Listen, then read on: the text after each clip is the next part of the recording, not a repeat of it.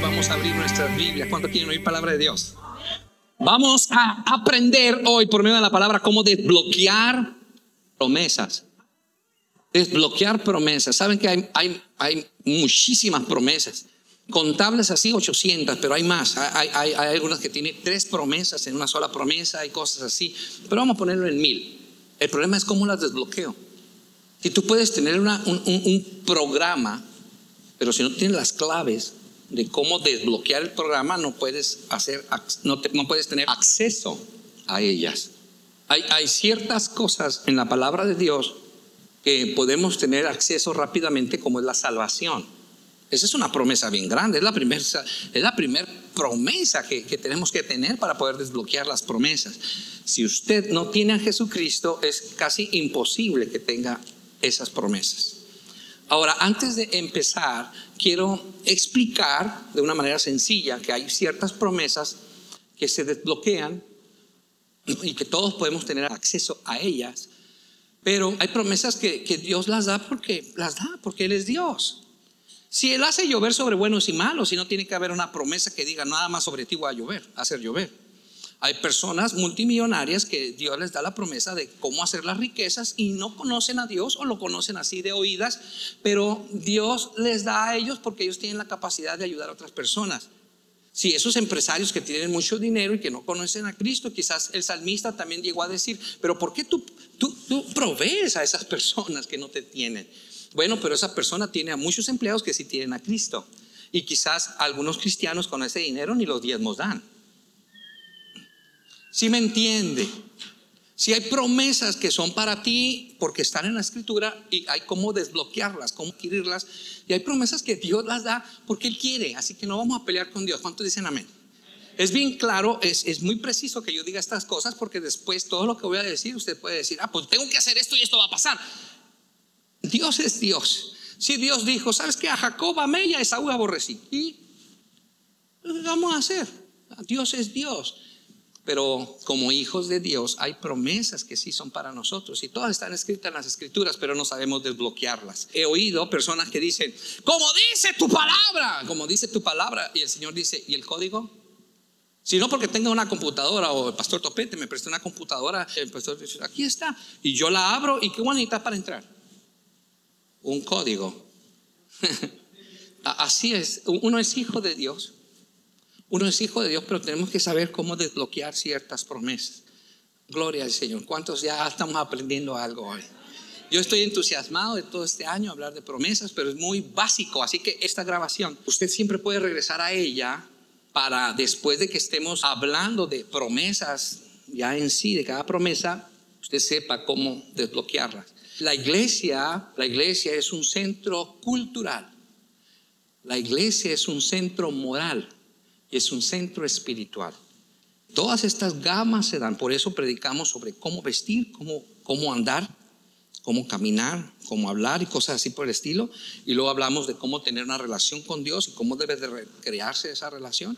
Y también cómo debemos de hacer con nuestros cónyuges, cómo debemos tener relación con la sociedad, con nuestra familia y cómo ser responsables en la iglesia. Así que no es solamente decir gloria a Dios, aleluya, sino que hay muchas cosas que nosotros tenemos que comprender para poder bajar esos recursos espirituales. Todas las promesas de Dios, óigalo bien, todas las promesas de Dios son recursos espirituales.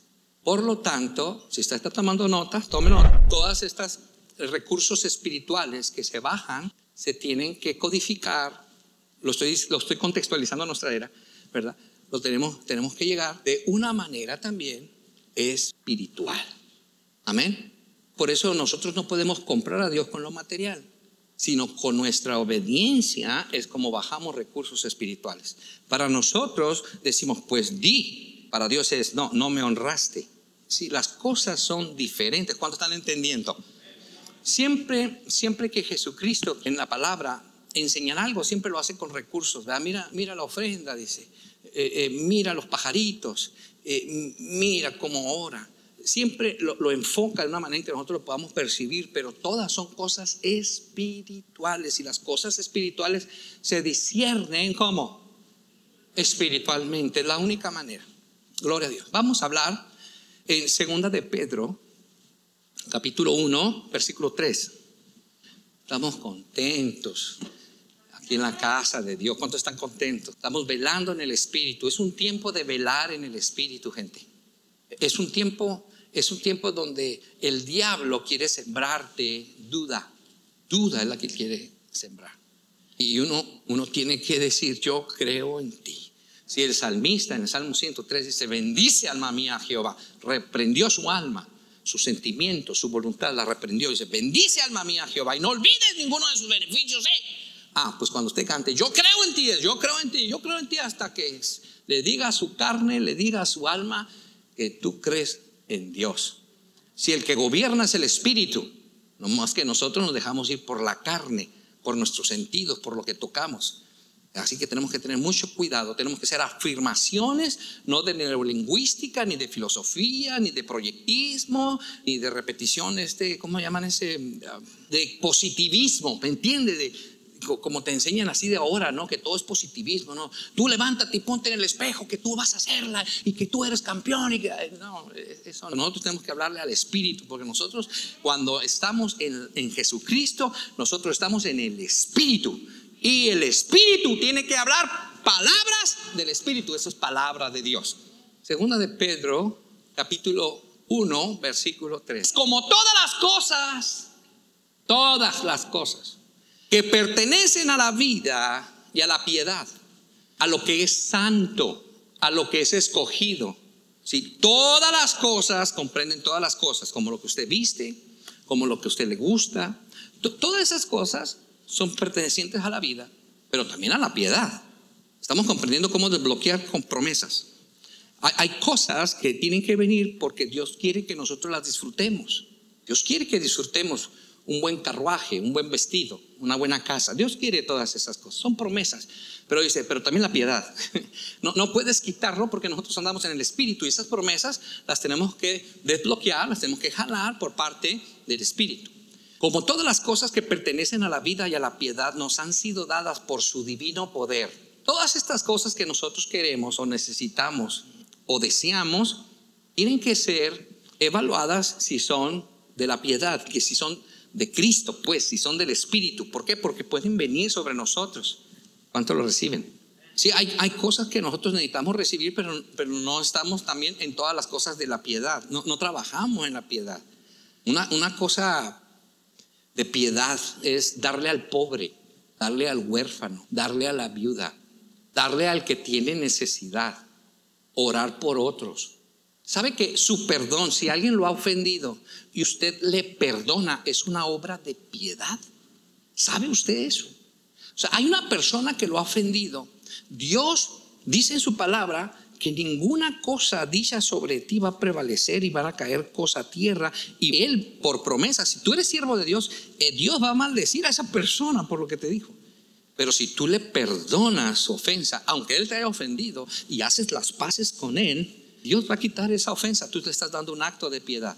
La piedad, el perdón es de reyes el perdón, el dar perdón, el decir así, es de, reyes malos, te odio, te castigo, que, Dios te lo pague, ¿verdad? Y que e, eso, eso lo hacen los reyes impíos, pero los hijos del rey hacen así, perdonan, como todas las cosas que pertenecen a la vida y a la piedad, nos han sido dadas por su divino poder. Todas las cosas que nosotros tenemos, Dios nos las ha dado a los que servimos. Si, si usted le sirve, Usted tiene que decir, todas las cosas que he tenido, hijito, todas las cosas que he obtenido, hijita, todas las cosas son por Dios. No es por mi inteligencia, ni mi deducción, ni mi sabiduría, ni por mi experiencia. Todas son por Dios. Así que la próxima vez que usted diga, pues sí, mira, yo me, Dios me ha ayudado, pero porque he estudiado, eh, usted está mal. hay algo hay algo que todavía impide que Dios te bendiga, oiga bien, más. Porque claro que hay cosas por tus, por tus habilidades o por tu esfuerzo que tú puedes adquirir. Pero qué bonito decir, todas las cosas han sido dadas por Dios. Y donde está Dios, Él bendice. Como todas las cosas que pertenecen a la vida y a la piedad nos han sido dadas por su divino poder mediante el conocimiento ¿Por qué se nos han sido dadas? Por el conocimiento, porque leemos Biblia, porque buscamos las promesas. ¿Cuántas promesas hay? 800, hay mucho trabajo que hacer. Dile a tu compañero, así aunque no te, no te oiga bien, hay muchas cosas que leer, hay muchas cosas que investigar. ¿Qué promesas? a la hora de un problema, ¿cómo puedes decir una promesa o pedir una promesa o desbloquear una promesa si no hay conocimiento? Hay puro Netflix. Es que estoy aburrido, es que estoy aburrido, es que estoy aburrido, es que te encierro. Y, todo este año y medio y no has leído Biblia. No te has llenado de la escritura. Lees el mismo texto que siempre repetimos aquí como nuestra bendición. Jehová es mi pastor y nada me faltará. En el principio Dios creó los cielos y la tierra. Jesús es la luz y mi salvación. ¿De quién temeré? ¿De quién haya temorizarme? Textos bonitos, pero oye, ya cámbiale, ¿no? Es como si, si yo comiera frijoles todos los días. Pues hay un día que ya estuvo, ya, párale, ¿no? Como todas las cosas. ¿Quién, está gustando lo que el Espíritu Santo está haciendo con nosotros? Yo, yo disfruto cuando el Espíritu Santo toca las vidas. Y más cuando me toca a mí. Como todas las cosas que pertenecen a la vida y a la piedad nos han sido dadas por su divino poder, mediante el conocimiento. Así que ponga así como, como título. Tengo que llenarme de conocimiento bíblico. De aquel que nos llamó por su gloria y excelencia. Nosotros servimos a un Dios excelente. No hay otro Dios como Él. Él es el único Dios que verdadero, porque Él es la fuente de todo lo que existe. Hasta de ese árbol donde lo tallaron para hacer un ídolo. Ajá, pues por eso Él es dueño de eso. No digo de ese porque eh, no es hombre, eh, eso. Por medio de las cuales nos ha dado, ¿qué nos ha dado Dios? Preciosas y grandísimas grandísimas, como el chavo, ¿verdad? Grandísimas. Muchas, muchas promesas bien grandes, grandísimas, dice Pablo, amén, Pedro. ¿Cómo son las promesas de Dios? Así háganle, grandísimas, no chiquitas. ¿Cómo miras la palabra de Dios? ¿Cuál es tu óptica, tu enfoque hacia las promesas de Dios? Son como palabras puestas Sí creo, pero no hago. Sí creo, pero no repito. Cuando dice el apóstol grandísimas, es que él está diciendo que pongamos mucha atención porque son de valor. Grandísimas, preciosas. Mire el, vocabulario. Promesas.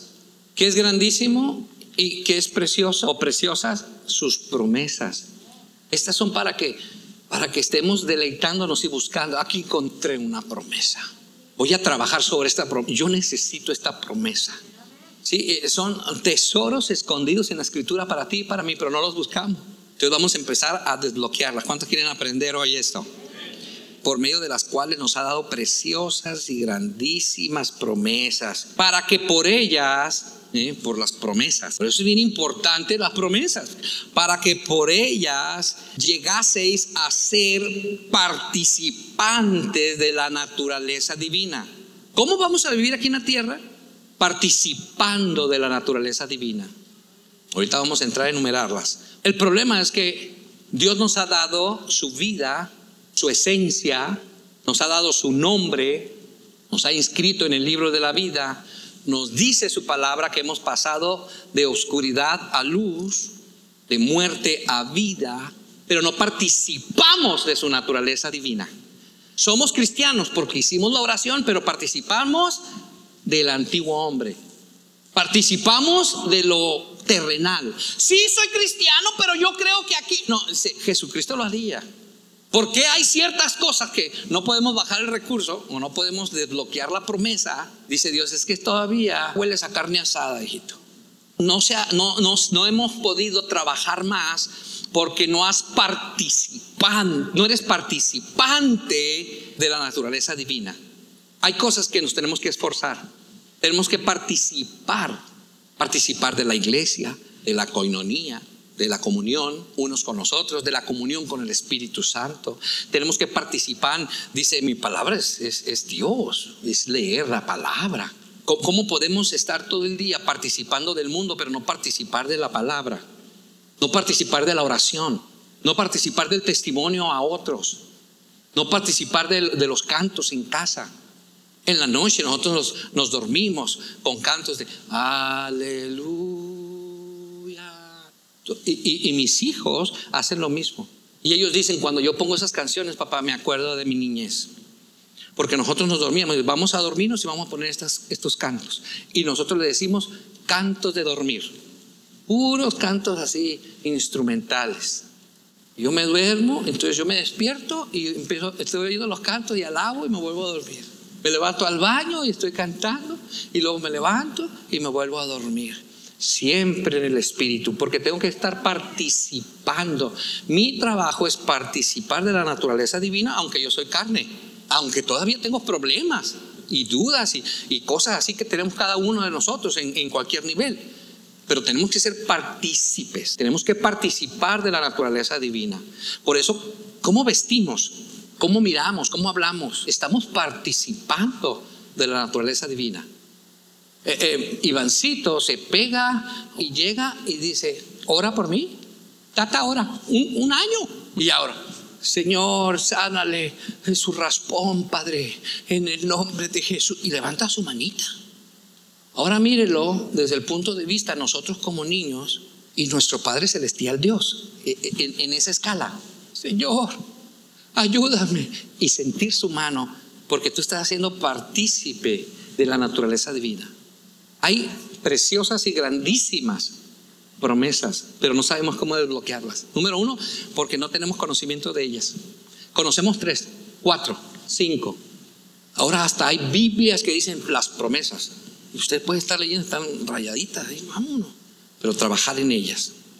Habiendo huido de la corrupción. Pongan ahí, número uno, cómo desbloquear las promesas, teniendo conocimiento de ellas y tomar las promesas de manera literal. Apunten, literal. Las promesas de Dios, usted tiene conocimiento de ellas y las tiene que escribir o las tiene que memorizar o las tiene que aprendérselas, definirlas literalmente. Cuando Dios dice rojo es rojo, cuando dice azul es azul, cuando dice negro es negro, cuando dice no se puede, no se puede, cuando dice sí se puede, sí se puede. Las promesas, oiga bien, lo que es promesa se toma de una manera literal, no se, no se inventa. Ah, es que Dios en su palabra dice esto, pero yo creo que es así, por eso lo dijo así. No, no es una parábola, es una promesa. No se cambia, no se altera. No se logra el punto A y el B, pero el 3 no para que se cumpla, se tiene que cumplir todo. En un testamento, un licenciado aquí me puede decir, sí, pero esto se tiene que lograr uno, dos, tres, porque si nada más se cumple uno, los requisitos son dos y tres. Hay promesas que no se pueden y no se van a desbloquear si no se cumplen los requisitos, si no se cumplen literalmente. Señor, si yo voy a tu casa, si yo te pido, si yo te ruego, si yo te clamo, si yo, si yo, si yo. Y luego el Señor, ¿y por qué no haces lo que yo te digo? Señor, en tu nombre yo eché demonios fuera, yo caminé en el agua, ¿verdad? Dice muchas cosas. No te conozco, hijito. Discúlpame. Bye. Pero yo dije tu nombre, pero estas promesas, mi hijito. ¿No leíste todas las cláusulas? Pues que no tenía conocimiento. Te dije que leyeras Biblia. Ibas el domingo y ahí estaba el pastor todos los dominguitos con la misma canción. Lee Biblia, lee Biblia, ahora ayuna. Si usted tiene más de medio año de cristiano, eso lo ha oído por todos lados, En la radio cristiana, en las predicaciones que pone en el YouTube, cuando viene a la iglesia, las oye. Hay cosas que no se pueden desbloquear porque no tomamos las promesas de manera literal. Queremos esto, estos son los beneficios. ¿Qué tengo que hacer? No las tomamos. Punto dos. Tenemos que lograr que nuestra mente y nuestros corazones se encuentren en un estado de creer, que no haya incredulidad. ¿Se acuerdan ahorita que cantamos este canto? Yo creo en ti.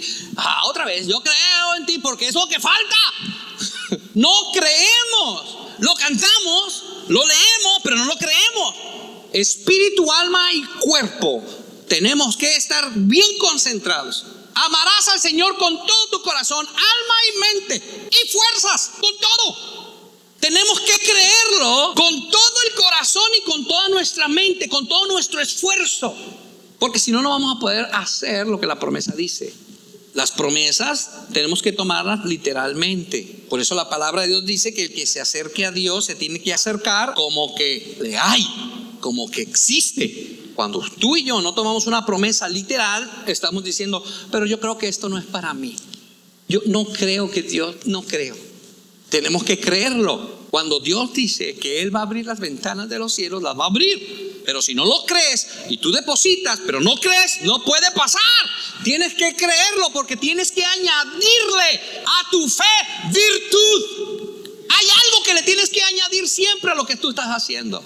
Así que tenemos que tomar las promesas de manera literal. Dos, tenemos que lograr que nuestra mente y nuestros corazones se encuentren en un estado de creer la promesa. O sea, no darle lugar a la duda, hacerla a un lado en el nombre de Jesús.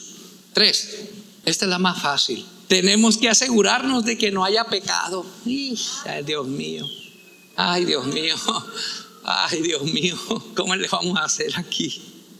Lo voy a leer para que vean que no es así nada más como que llene el puntito por medio de las cuales nos ha dado preciosas y grandísimas promesas para que por ellas lleguéis a ser participantes de la naturaleza divina, habiendo huido, habiendo huido de la corrupción. Está hablando de promesas, de muy grandes promesas, de preciosas promesas para todos los que participamos de su naturaleza divina. ¿Cómo? Tenemos que huir, huyendo de la corrupción que hay en la iglesia.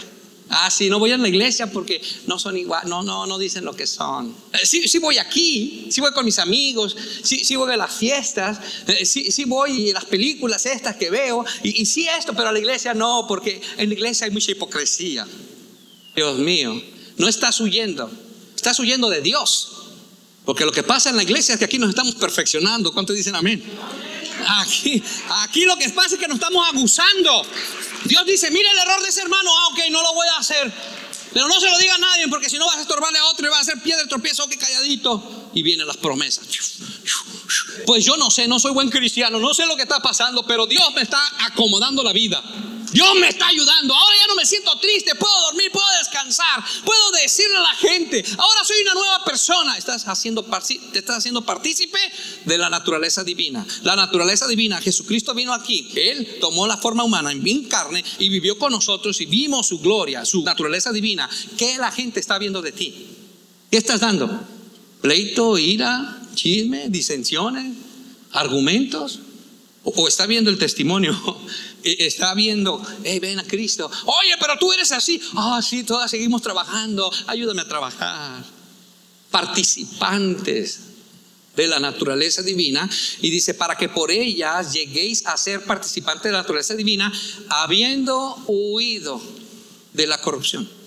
Corrupción, una de tantas ah, definiciones, la más fácil agarré aquí, es la que afecta las cosas que afectan en, sí.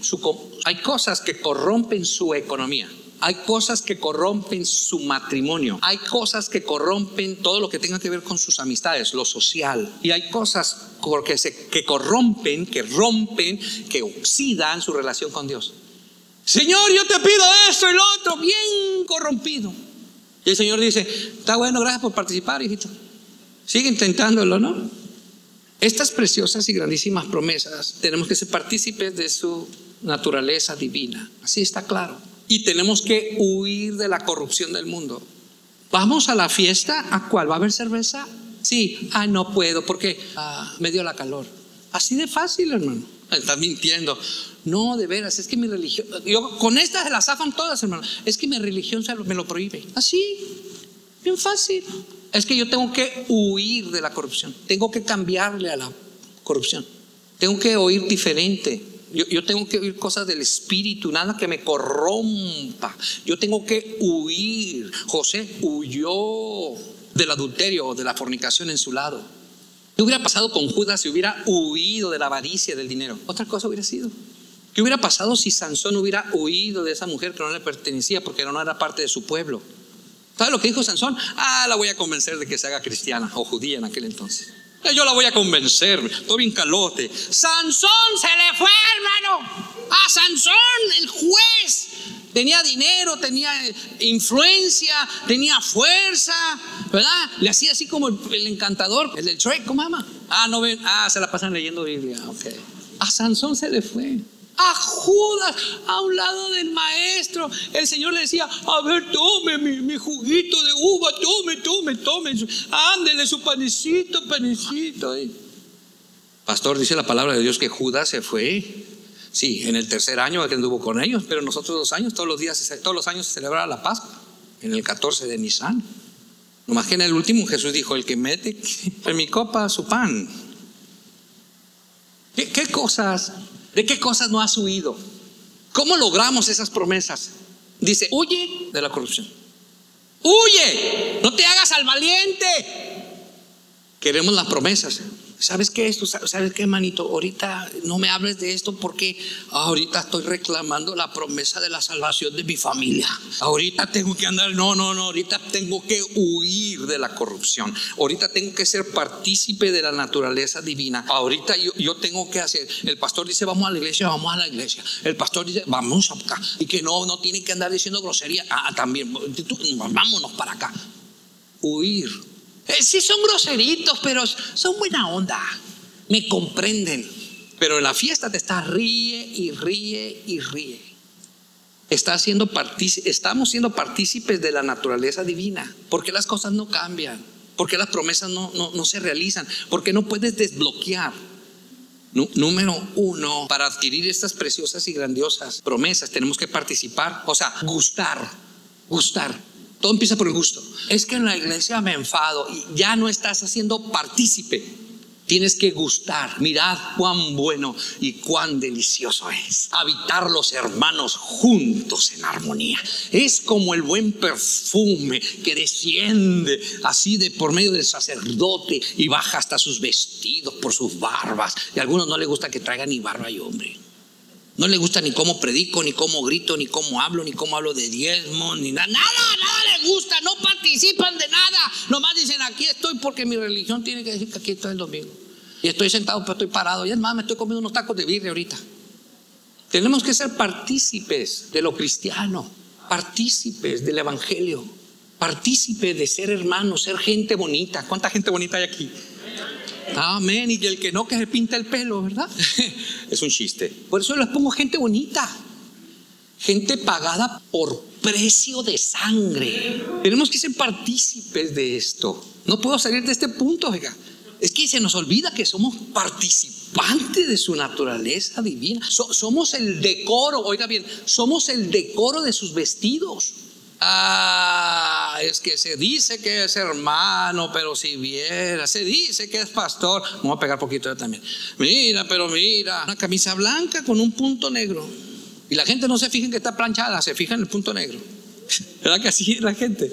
Ni modo, pues, porque nosotros tenemos que ser partícipes para poder. Entre más partícipes, más vamos a disfrutar de sus preciosas y grandísimas promesas. Den un aplauso a Dios. Hermano, yo ni sé cómo soy pastor de veras. Ni sé. Lo único que sé es que me entregué al Señor con todo el corazón. Y dije, te voy a servir. Y empecé a orar de 4 a 6 de la mañana, todos los días, todos los días. Y cuando menos pensé, ya estábamos aquí, miren, el 22 ya. Y todavía digo, Señor, ¿qué quieres que yo haga? Ándale, ponte a trabajar. Cuando tú eres partícipe de su naturaleza divina y te esfuerzas por serlo, Dios te va a recompensar y va a abrir sus tesoros. Así va a abrir los tesoros. Decir, ¿qué necesitas? Casa, ahí te va casa, porque Él, Él me está sirviendo. ¿Qué necesitas? Comida, ahí está. Vestido, ahí está. Dice, no tengan, todos ustedes se preguntan ¿qué, qué voy a vestir, qué voy a comer. Dice, busquen primeramente el reino de Dios y su justicia y todas estas cosas estas promesas que te voy a dar, dice, primero participa de la naturaleza divina, esfuérzate en la gracia. Dos, huye de la corrupción. Huye de todo lo que obstruye, pone una barrera, una distancia entre tú y Dios. Usted lo sabe. Usted lo sabe. El Espíritu de Dios, al aceptar a Jesús, el Espíritu de Dios está en su corazón de tal manera y en su mente de tal manera en que Él te dice todas las cosas que no le encantan, que no le gustan, que está en desacuerdo. Y a cada quien nos dice en diferente nivel. A mí, grandote, me dice de otra, me pega más fuerte, de, de veras. A usted a lo mejor le diga, no digas esa palabra. Está bueno. Y siente los ángeles caminando sobre usted.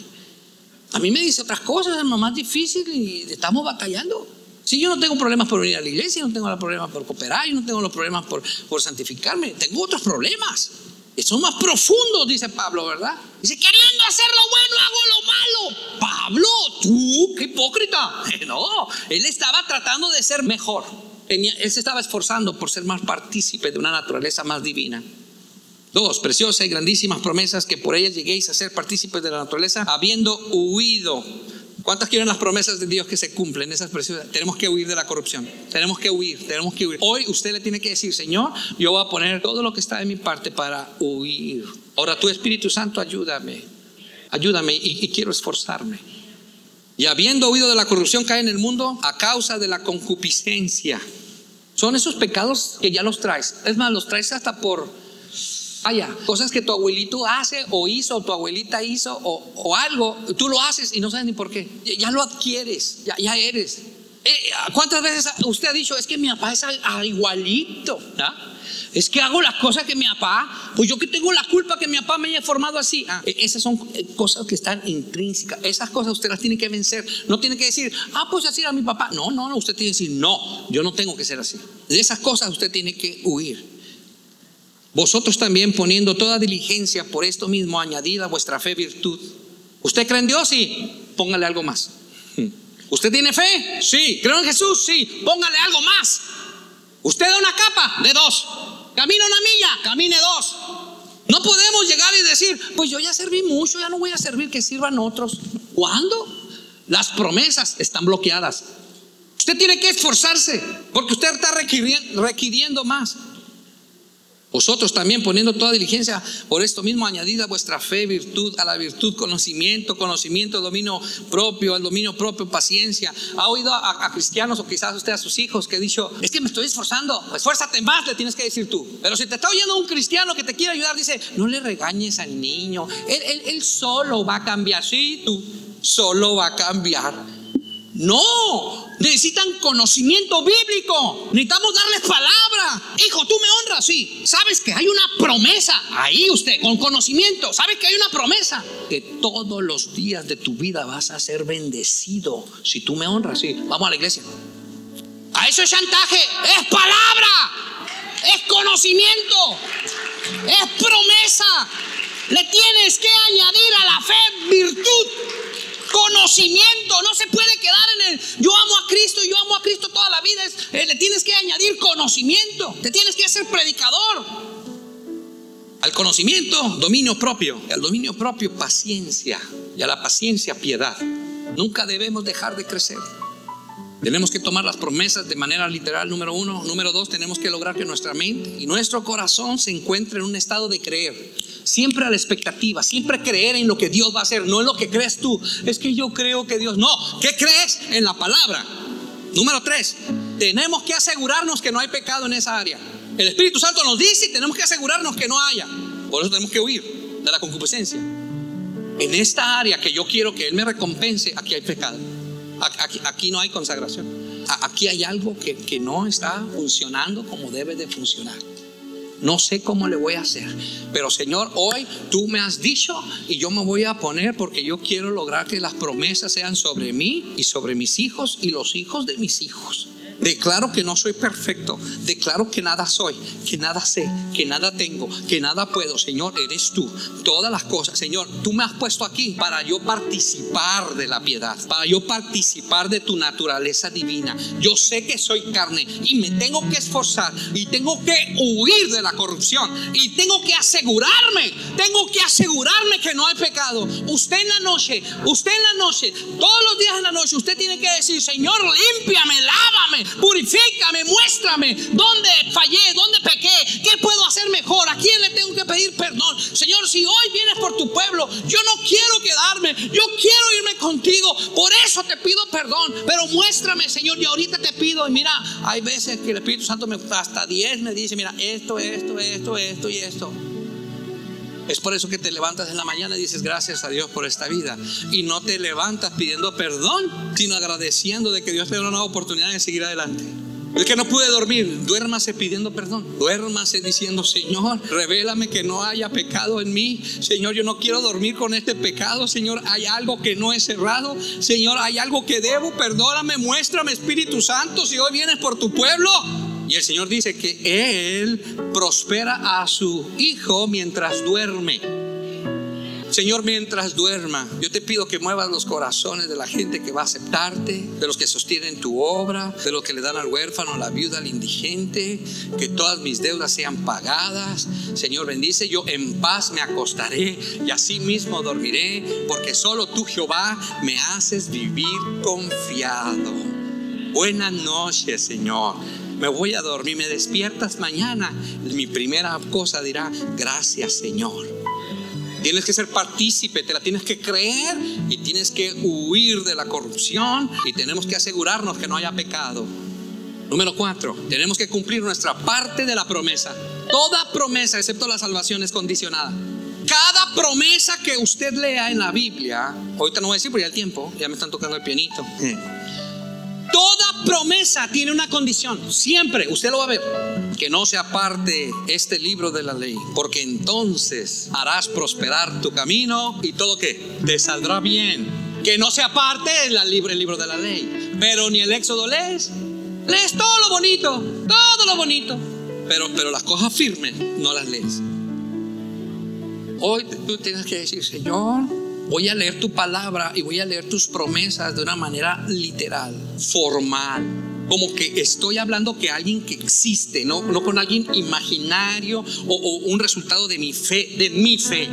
No, con relación contigo, con un ser vivo. Dos, Señor, mi mente y mi corazón dicen que no hay Dios de repente, pero yo hago, hago hoy un anuncio en mi casa, en mi familia, en mi atmósfera, en todos mis asuntos. No hay Dios como mi Dios. Yo creo en ti. Tú eres mi Dios. Tú eres mi Dios. Jehová de los ejércitos es mi Dios. El Dios de Abraham, de Isaac y de Jacob.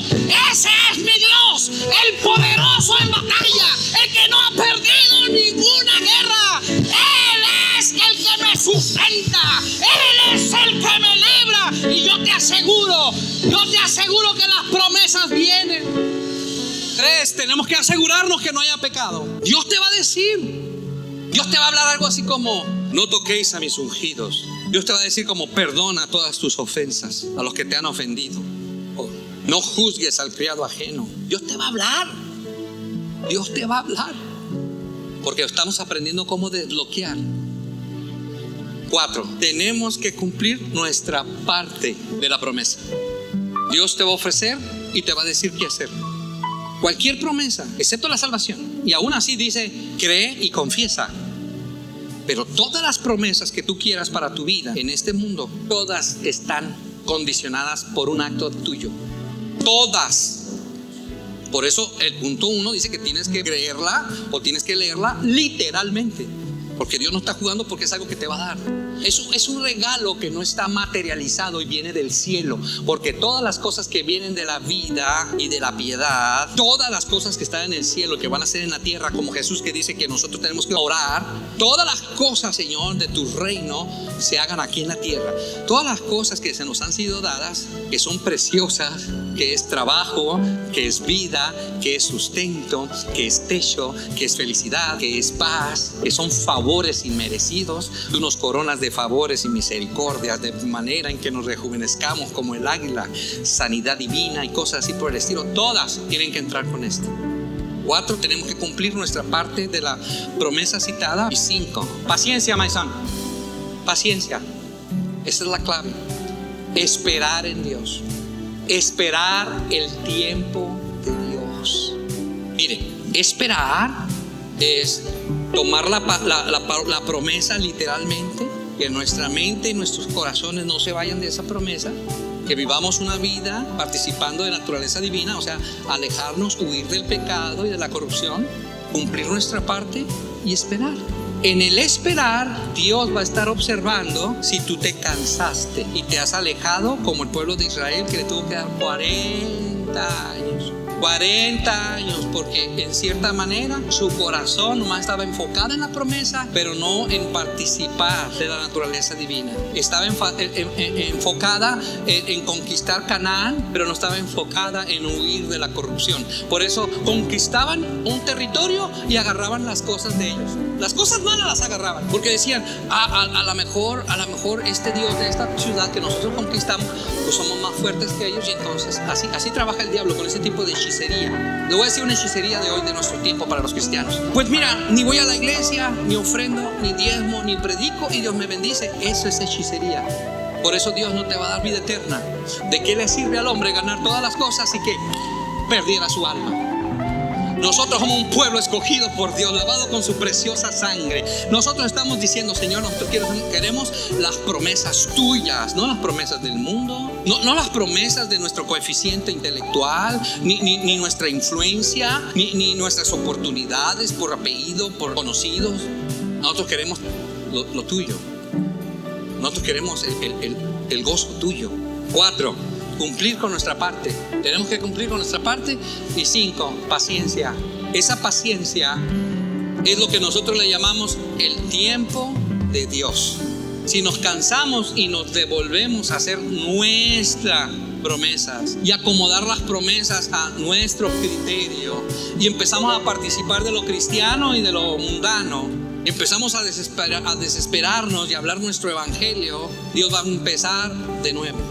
Dios va a empezar de nuevo y va a decir, toma mis promesas literalmente, porque a Dios no le gusta que tomemos las promesas nada más en corrupción. Dios le gusta que las tomemos literalmente. La paciencia es la clave. Inclina tu rostro. Hay, hay promesas que están en tu corazón, que Dios te las prometió, pero no has tenido paciencia. Ya has vuelto a pecar.